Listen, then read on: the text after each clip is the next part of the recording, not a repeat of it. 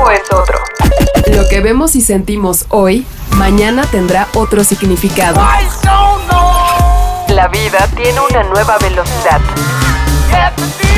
Tutti frutti y sopitas. Somos solo humanos que encuentran música. Presentado por Sono. Bienvenidos.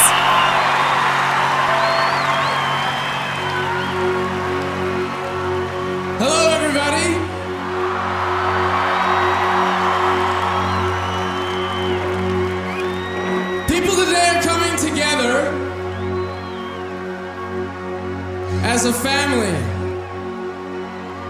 because our brothers and sisters in Africa need our help. So let's change their worlds.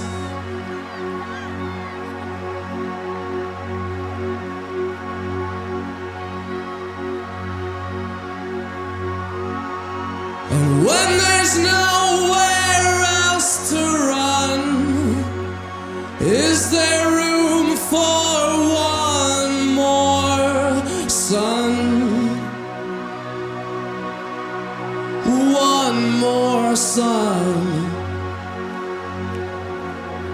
If you can hold on,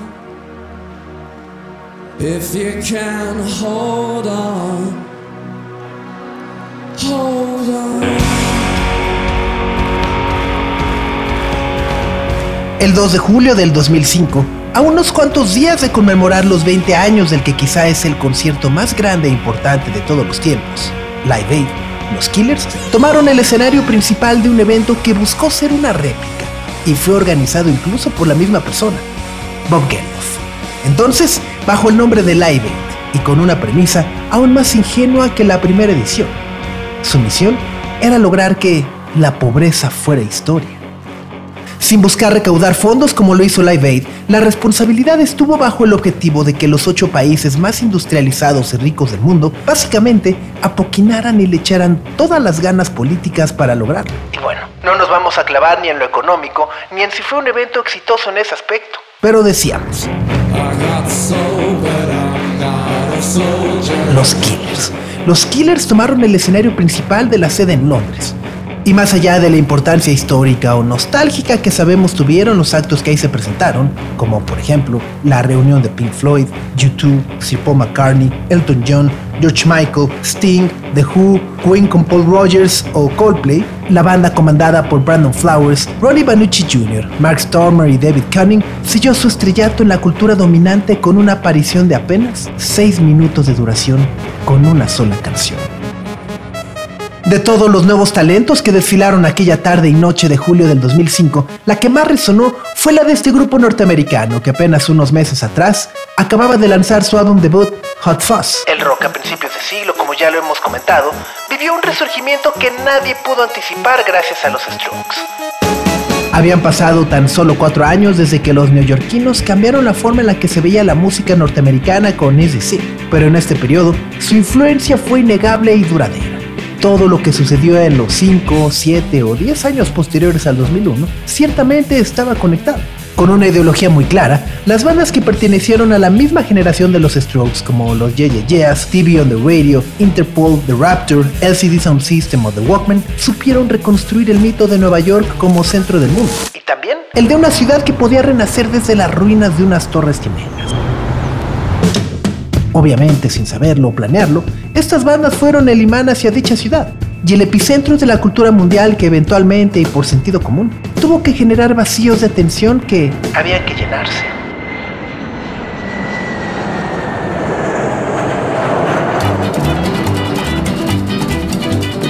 En Las Vegas, Nevada, las cosas que importan ciertamente difieren ampliamente con todo lo que pasa y se genera no solo en Nueva York, sino podríamos decir que en todo el mundo. Al ser la capital del entretenimiento y sobre todo del juego mundial, la música es vista de manera más frívola y como una máquina tragamonedas más de la que se tiene que sacar la mayor cantidad de dinero posible. Podríamos enumerar una gran cantidad de actos que han utilizado dicha ciudad para disfrazar su decadencia con un glamour falso o residencias que no ofrecen mayores retos artísticos, además de ser un montaje único que se repite noche tras noche tras noche. Pero bueno, hoy no lo vamos a hacer. Pongamos solo los ejemplos de Elvis Presley que terminó su carrera ahí, o más reciente, la residencia de la mismísima Britney Spears, que estamos en espera de que regrese. Pero bueno, ese es otro tema. El punto es que a principios de siglo, así como hace 10 años o incluso hoy mismo, Las Vegas no era el lugar donde se podría decir que va a florecer una escena viva del arte o las formas de expresión más sofisticadas. Es quizá el mayor centro de espectáculos del mundo, pero paradójicamente, todo se genera en algún otro lugar. Y fue aquí donde Brandon Flowers a principios de los 2000 era un joven que, en palabras de Ronnie Banucci, se veía y actuaba como un David Bowie. Amaba la música y se nutría de ella en la única tienda que vendía los discos que le interesaban, la Virgin Megastore de Caesar's Palace. Conseguir los números más recientes del semanario británico NME o la revista Bensoul Q lo mantenían al tanto de lo que sucedía en la decadencia del Britpop en el Reino Unido o la avasallante ola que representaron los Strokes en el 2001. Pero lo que hizo con Ronnie, Dave y Mark, una vez que los conoció fue muy similar a lo que cualquier banda hubiera hecho. Sería muy, muy, pero muy fácil clasificar a los Strokes, al menos por el momento en el que surgieron, dentro de todos los grupos que hemos mencionado de la escena neoyorquina. Pero hay muchos elementos que los separan de ahí. Hot Fuzz, su primer álbum, es probablemente el más importante y representativo de una entonces floreciente escena indie en la década de los 2000. Si la costa este de Estados Unidos se había inspirado en el gran legado del punk de Nueva York, los Killers lo hicieron con David Bowie, The Smiths, Duran Duran o The Pitch Mode. Era claro que no tenían la limitante ideológica de solo utilizar guitarras o entrar en un personaje de forma permanente y no dar entrevistas o hacerse fama de chicos malos. No, los Killers no tenían miedo a la prensa. Incluso la buscaban. Y sus canciones, contrario a la ola de los Strokes o los Yeah, yeah cuya declaración de principios era más cruda y salvaje, estaban suavizadas con sintetizadores y teclados, y este solo elemento en automático los convertía en algo mucho más atractivo para las estrategias de marketing que tanto gustan a las compañías discográficas.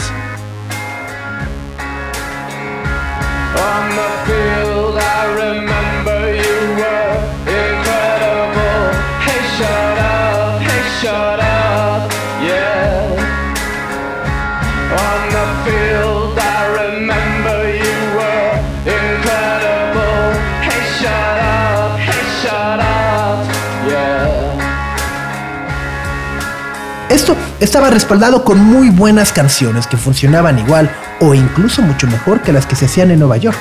Hot Fuzz fue un disco importante como ACDC porque describió de manera exacta la otra cara de la moneda estadounidense.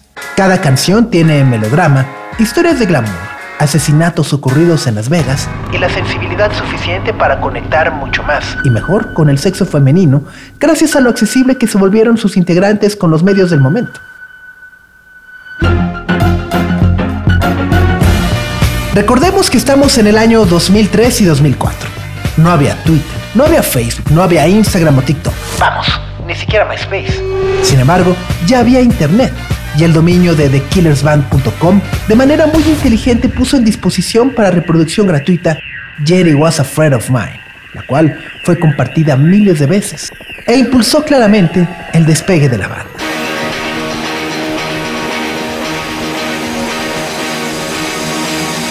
Los Killers se abrieron espacio en la cultura dominante gracias a la calidad de sus canciones. Aunque fueron firmados por un subsello perteneciente a uno de los grandes conglomerados discográficos en Ellen Records, tuvieron habilidad suficiente para vendernos una idea de independencia como un subgénero.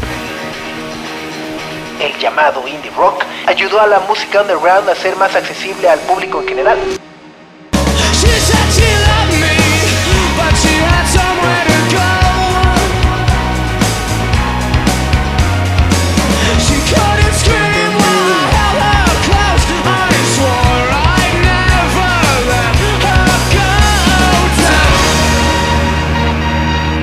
Como ejemplo la canción que mencionamos hace unos instantes. Jenny Was Afraid of Mine es el claro ejemplo de la ambición que los Killers tenían y buscaban. Amaban las guitarras, pero de ninguna forma estaban peleados con los bajos pegadizos y melódicos al estilo de Paul McCartney. ¿Y por qué no? También los sintetizadores que abrazan el sonido de los años 80 para suavizar la historia sobre la muerte de una niña llamada Jenny. Abrir una carrera discográfica canciones sobre asesinatos podría considerarse en el papel un movimiento arriesgado, pero entonces la música alternativa ya había pasado por mucho. desde los Pixies hasta Nirvana, Pearl Jam o los Strokes. Las guitarras parecían estar peleadas con otros géneros o influencias y aún así, los éxitos parecían repartirse de manera justa a quien los intentaba. Los Killers lo intentaron y lo lograron. Hacían rock bien estructurado y con una base sólida de influencias, pero no tenían miedo al pop. Brandon Flowers logró que su banda fuera la fusión de dos mundos que no existían más. El Britpop de mediados de los 90 y el sonido distorsionado de los Strokes y Nueva York, que inequívocamente los impulsó, pero además de ello, sus canciones querían emular los legados que otros simplemente habían abandonado si no les interesaba. El rock de Stan. Si tienen alguna duda, simplemente escuchen When You Were Young, Somebody Told Me, With My Mind, Mr. Brightside y, claro, la canción que decíamos selló su estrellato en la cultura popular. All These Things That I've Done.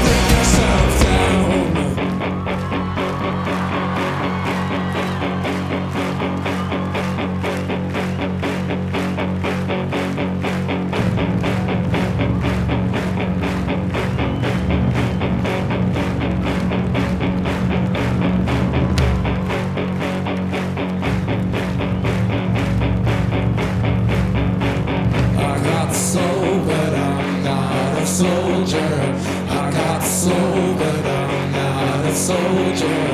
I got so that I'm not a soldier.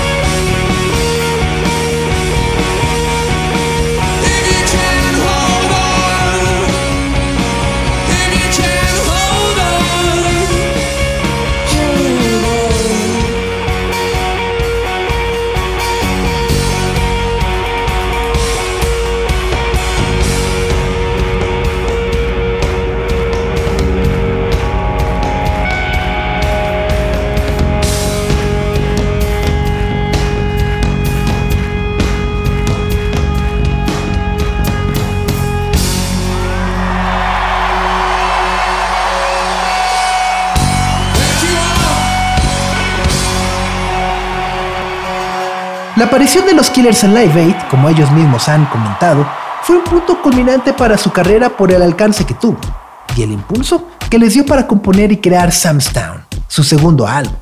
Con este trabajo, los Killers se convirtieron en el grupo de pop rock más importante de los Estados Unidos. Y aunque han pasado 15 años de este evento y 6 discos se han lanzado en este periodo, su legado ha sido constantemente cuestionado y analizado desde distintas perspectivas musicales. Sin embargo, el éxito que han alcanzado a lo largo de todo este tiempo es innegable y sigue vigente. Hace unos días tuvimos la oportunidad de platicar con Ronnie Banucci Jr. sobre el más reciente álbum de la banda, Pressure Machine, y la manera en la que han podido sortear los obstáculos que a todos nos ha dejado la pandemia.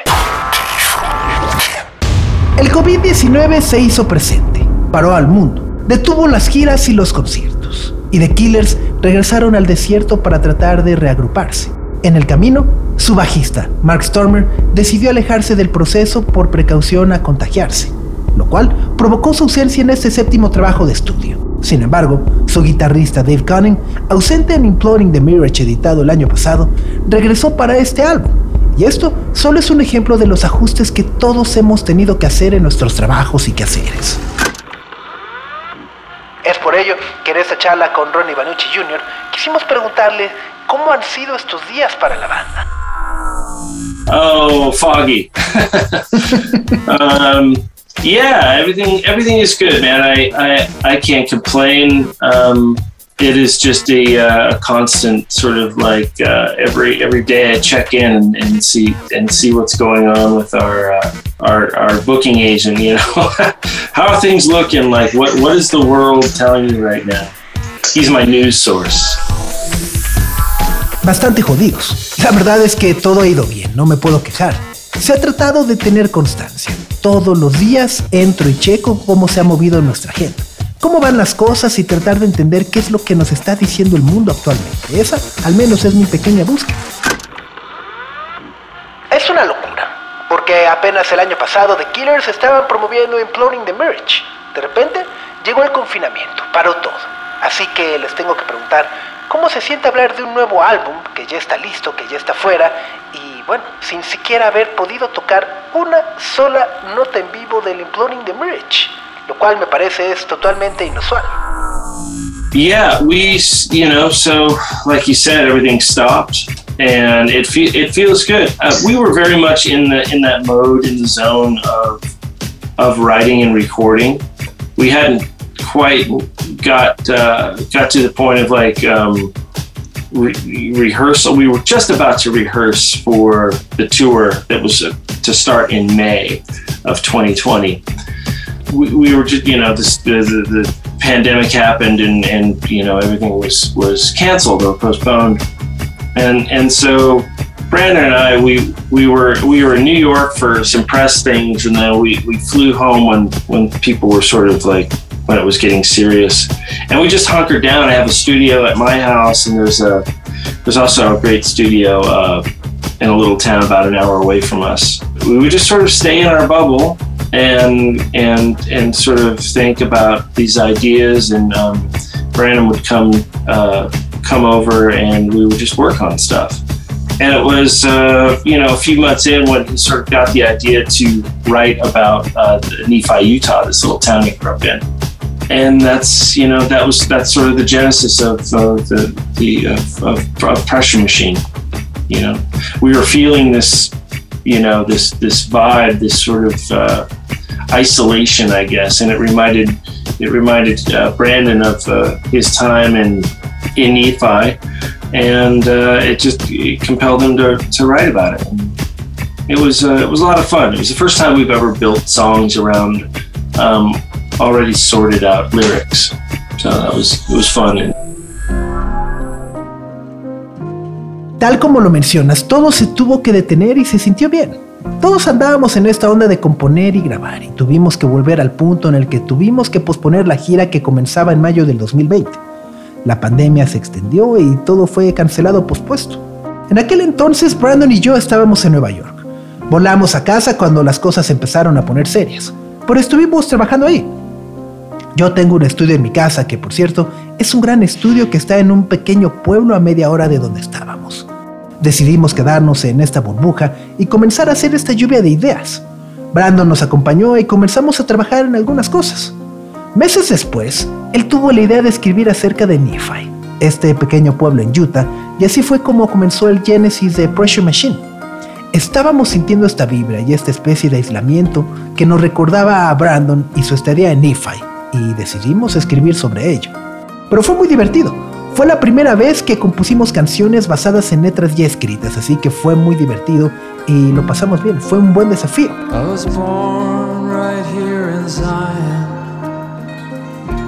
God's own son. His Holy Ghost stories and bloodshed never scared me none. While they bowed their heads on Sunday, cut out through hedges and fields, where the light could place its hands on my head in the West Hills.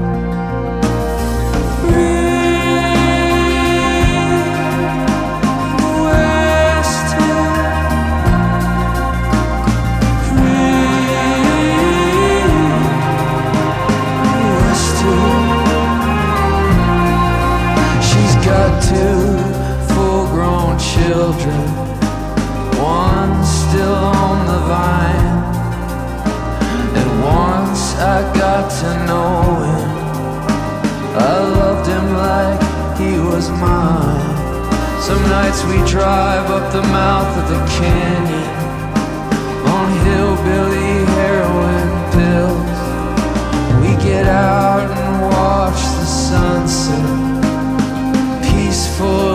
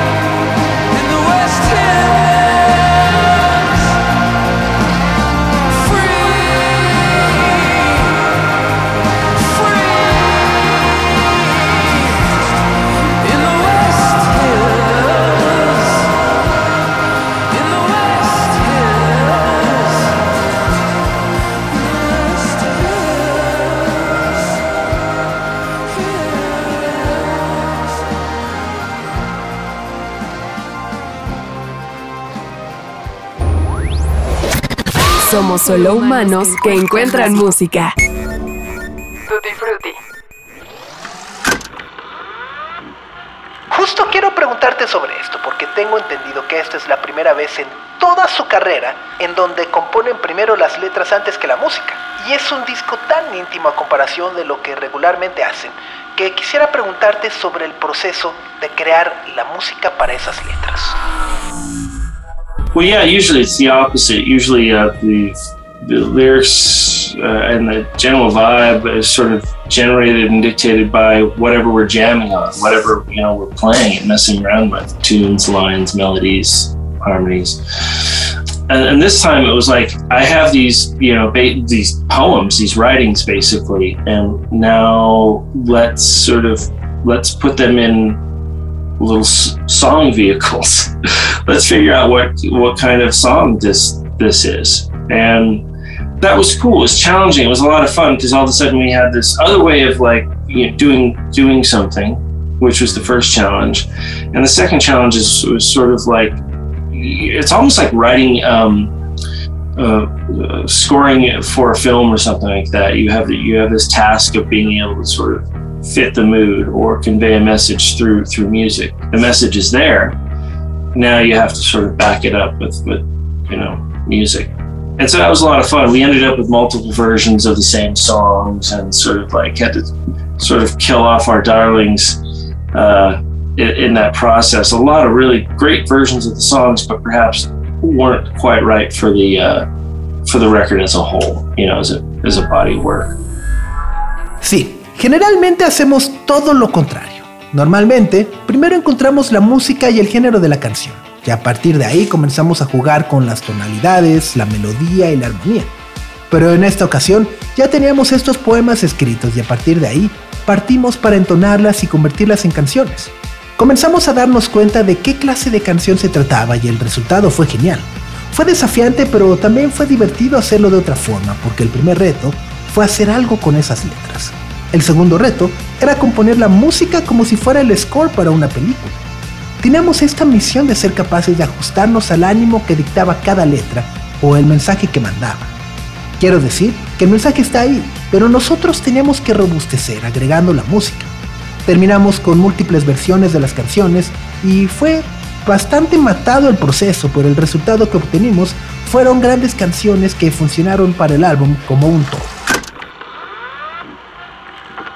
Podríamos decir que Pressure Machine es un álbum concepto, es decir, se centra en Nephi, Utah, que es este pueblito donde Brandon Flowers pasó gran parte de su infancia y adolescencia. Y en él cuentan muchísimas historias y quiero preguntarte sobre los personajes que retoman en este disco. Well, I mean, I don't know. I, I think my my job with this record was to uh, basically be supportive of these stories in a, in, in a musical way. I was on guitar a lot, um, and we were, we were we were basically just sitting around the studio, kind of like poking at at ideas. Um, Jonathan Rado uh, was a big part of that on finding and finding that sort of sound and you know musical temperament and we just sort of ex- experimented a lot until we landed on something that made sense with the story Bueno, en realidad no lo sé, eso lo hizo Brand. Pienso que mi trabajo en este disco fue básicamente ser un apoyo para las historias musicalmente hablando. Pasé mucho tiempo en la guitarra y básicamente estuvimos alrededor del estudio pensando en algunas ideas. Jonathan Rado colaboró con gran parte de ello, encontrando los mejores sonidos en el temperamento de la música y estuvimos experimentando hasta que aterrizamos en algo que tuviera sentido con la historia.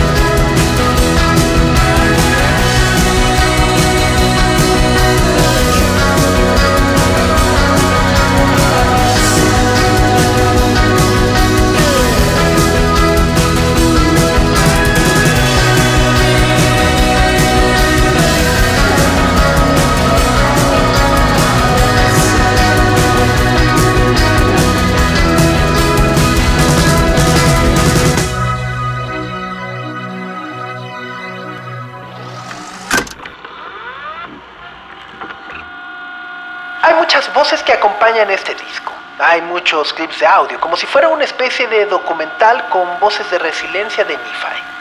¿Cómo es que lograron esto juntos? Alright, well, I'm 26, so I've lived here for 26 years. Yeah, so that was at the at the very end of the record when we were mixing it. We realized that as we were putting this, we were still sort of like we were all drawing out different different versions of um, the track listing, what songs should go where, and we were just like talking about how it's it it feels like a documentary because we were very you know it was it was less about the um, how the songs felt together and more about how the stories weave together. And so we were talking about how they all sort of uh, so it reminded us of a documentary. And then Sean came in and said have you heard this uh, on NPR there's a there's a program called This American Life and and somebody put a tape recorder in a diner and just let it play and it was really interesting to listen to. People, the town was speaking. You know, un, un, nobody was asking any questions. It was you're just sort of a fly on the wall, microphone in the room. And he goes, "You guys should do that in Nephi. Just like bring a tape recorder with you and just I don't know, interview people." And so, of course, we figured out well we couldn't we couldn't do that because we wouldn't we wouldn't get a fair sort of uh, summation of of what people might be trying to tell us because we're like dudes in a rock band. And so we sent somebody out to do that professionally to just go and interview people about their town and their lives. And it was perfect. We had so much audio um, it was difficult to choose. Um, but there were a lot of you know when you write about a town and um, you know this is all mostly um, true stuff uh, these are true stories um, when you write about these stories of the town, uh, it, because the town's so small, something comes up that's a corollary to the story that we're, we're talking about in the song. And so we, we found those corollaries and, and, and put them in there. And it just really stitched the whole record together really well. Casi al final de que terminamos el disco, lo estábamos mezclando y nos dimos cuenta de que la forma en la que estábamos poniendo las historias y se dibujaban diferentes versiones del tracklist para saber qué canción iría en qué lugar. Y estábamos hablando sobre que se sentía como si fuera un documental, pero no tanto la manera en las que canciones irían juntas, sino lo que nos importaba más era la manera en las que las historias podían ir enlazadas. Así que estábamos hablando de cómo el disco había quedado como una especie de documental. Justo en eso, Sean entró y nos preguntó sobre si alguna vez habíamos escuchado el programa This American Life de NPR. Me parece que es alguien que deja puesta una grabadora en un restaurante y lo deja grabando. Fue muy interesante escuchar a la gente que hablaba del pueblo. Nadie estaba haciendo preguntas. Era como una especie de espía en la habitación y Sean nos dijo, bueno, ustedes deberían hacer eso en Nephi. Lleven una grabadora y comiencen a entrevistar personas. Por supuesto, nos dimos cuenta de que no podíamos hacer eso porque no obtendríamos un resumen justo de lo que la gente podría estar tratando de decirnos solo porque somos miembros de una banda de rock. Así que enviamos a alguien para que lo hiciera de forma profesional, para que fuera y entrevistara a la gente acerca de su pueblo y de sus vidas. Fue perfecto. Teníamos tanto audio que era difícil elegir. Todos esos testimonios eran en su mayoría cosas verdaderas. Eran historias reales, pero cuando escribes estas historias del pueblo debido a su tamaño, algo surge y ese era el juicio del que hablábamos en la canción. Así que encontramos esos razonamientos y los pusimos ahí. Realmente se enlazan muy bien a lo largo de todo el disco. Buenísimo.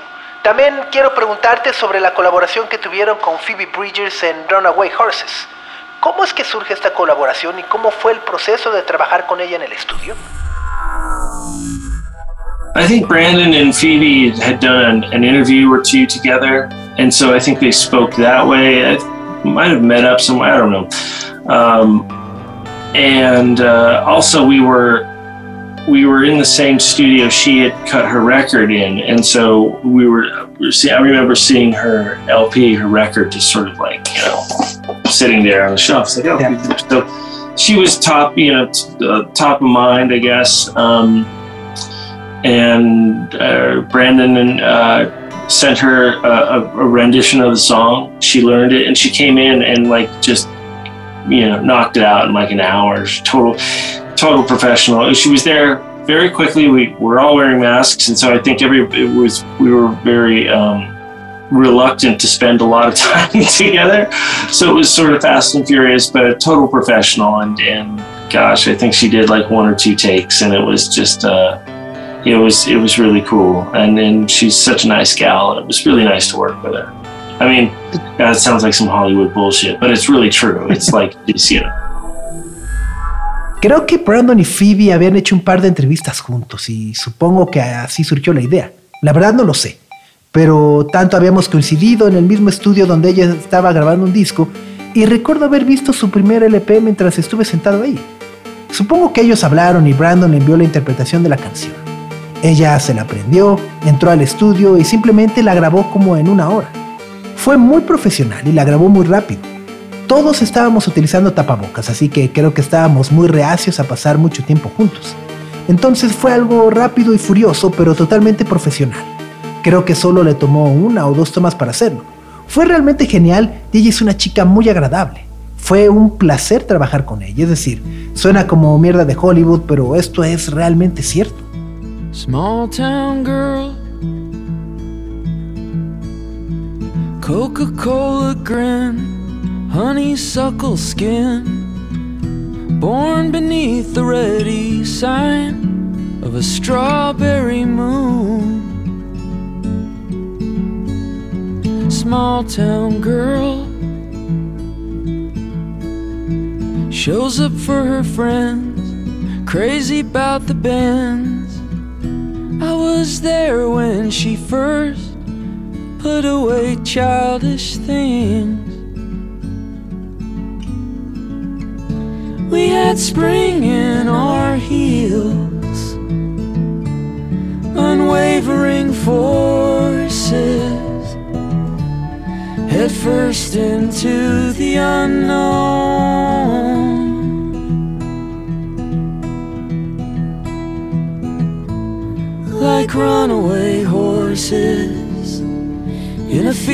Fever till the end. And every step is a silver prayer in the face of a hard wind.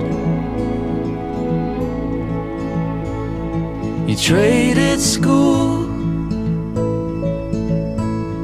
for wedding rings and rent, invitations sent of you and him by a barn out on the edge of town. small town girl. Put your dreams on ice, never thinking twice. Some you'll surely forget, and some that you never will. There was a promise in our stride, changed courses head first into the unknown.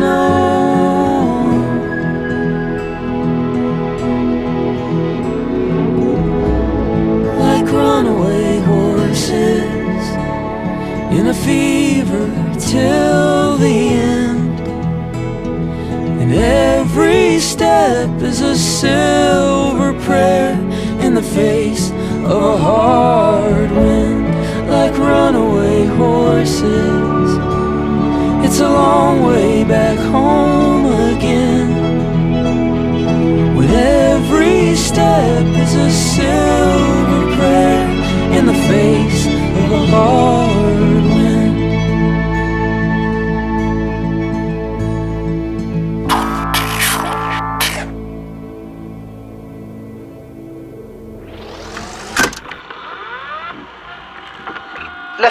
una pregunta obligada, porque tuvieron a Dave Gunning en este álbum, pero al mismo tiempo perdieron a Mark Sturmer. Yeah, we're just, you know, uh, uh, the, the thing with uh, the band is that we, we everybody is still in the band. Um, everybody, we're still on conference calls and band text chains, and we're still making decisions and things like that. But, um, you know, people have. Um, perhaps a different rotation of, of you know in their life. It, things you know come around and things are uh, take precedence over over other things. Sometimes over the band, family over the band, you know that kind of thing, and and everybody just gives everybody the, the space, the open door policy. It's like, hey, come in. We're doing. We're we'd like to do a record here. You want to do it? You know, you can only make it for six days. Okay, fine. You know, take what we can get. And so that's that's the way we do it. Um, this, you know, this, the train is rolling, and if you want to hop on, hop on, and if you don't, then we'll, you know, we'll respect that too.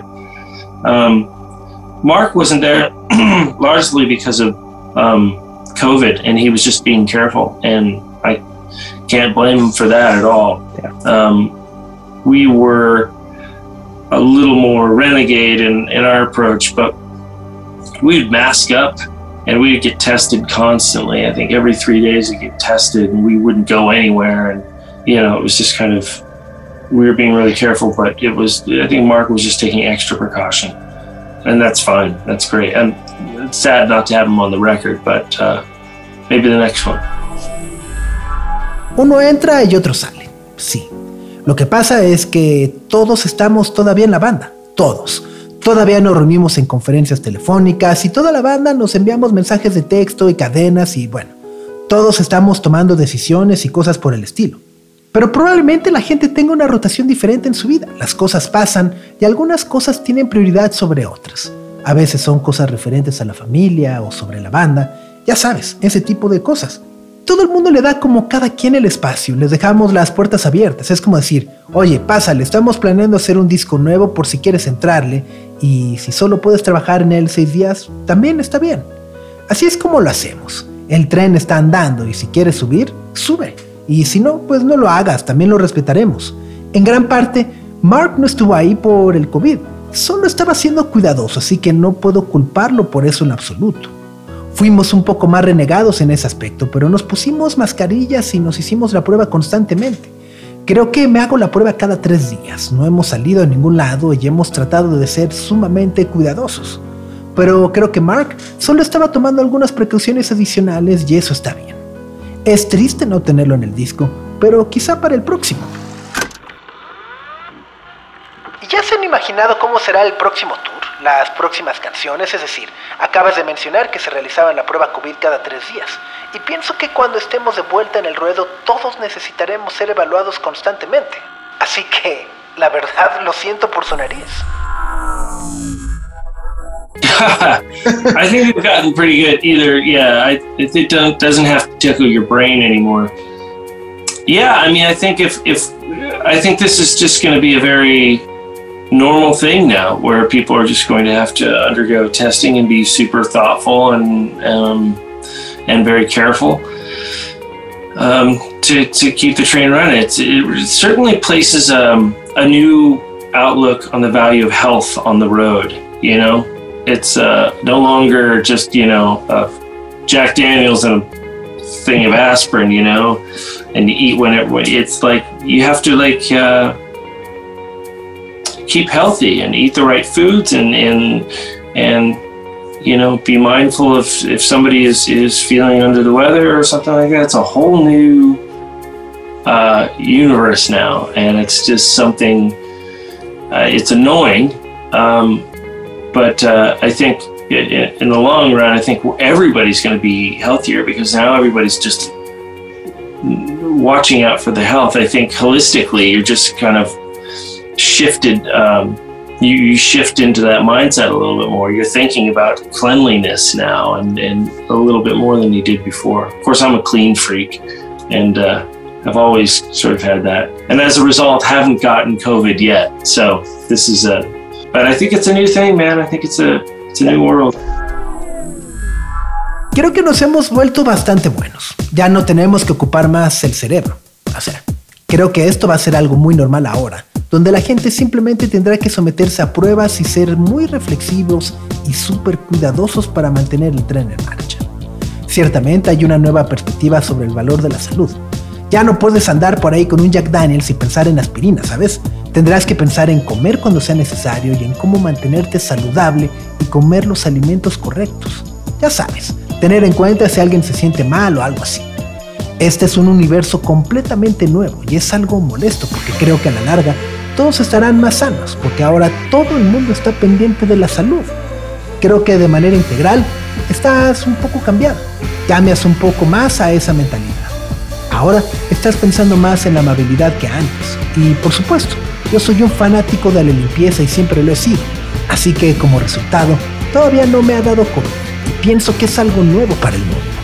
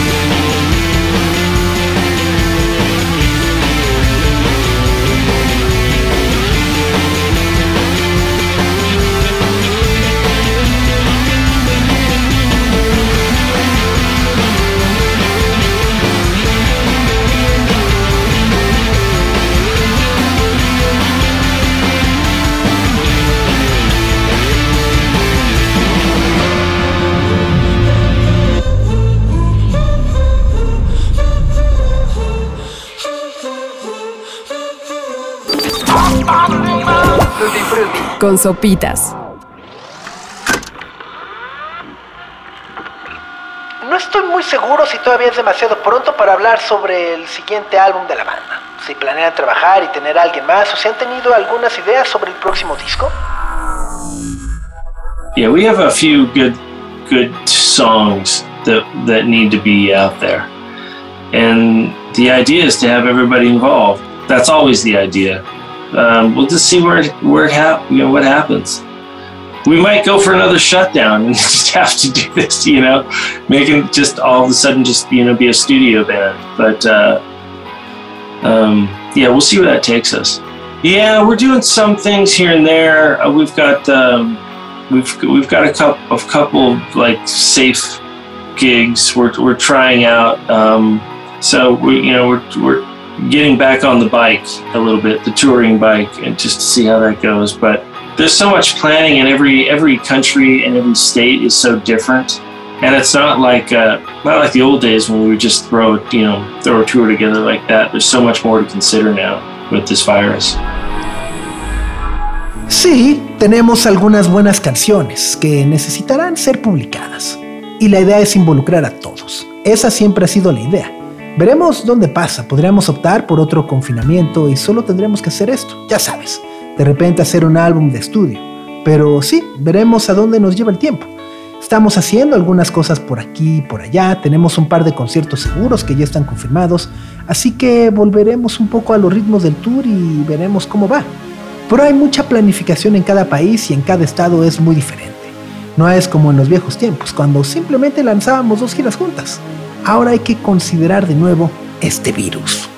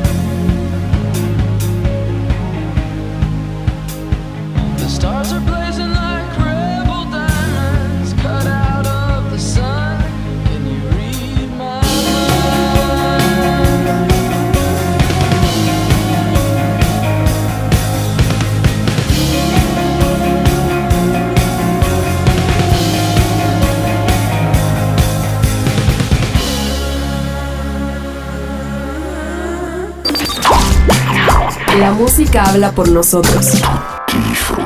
Con sopitas. De esta manera llegamos al final de un episodio más de Tutti Frutti. Estamos a punto de cumplir un año viviendo en sus dispositivos y queremos además agradecerles haber llegado hasta acá, celebrándolo de una forma especial. Lo único que podemos decirles es que deben seguir atentos a cada uno de los episodios y desde luego seguirnos en nuestra cuenta de Instagram, arroba Tutti Frutti Podcast, ya que será el canal donde estaremos alertándolos sobre las novedades que vayamos teniendo. Recuerden que ahí mismo pueden suscribirse a nuestro newsletter semanal y revisar cada jueves los estrenos musicales que más nos emocionan. Gracias infinitas a nuestros amigos de Sonos por la calidad de sus bocinas y el sonido brillante que día a día rellenan nuestros espacios. Y como cada semana decimos, de verdad échenles un ojo. Y lo recomendamos tanto porque nos encanta y los disfrutamos mucho de verdad. El guion de este episodio estuvo a cargo de José Antonio Martínez bajo la producción y diseño de Ahmed Cosimo. La entrevista fue realizada por su servidor, mismo que en este instante se despide de ustedes. Cuídense mucho, usen cubrebocas y cuéntenme qué les parece el nuevo álbum de The Killers. Yo soy Sopitas. Adiós. Tiempo es otro. Lo que vemos y sentimos hoy, mañana tendrá otro significado. La vida tiene una nueva velocidad. Tutti Frutti y Sopitas. Somos solo humanos que encuentran música. Presentado por Sonos.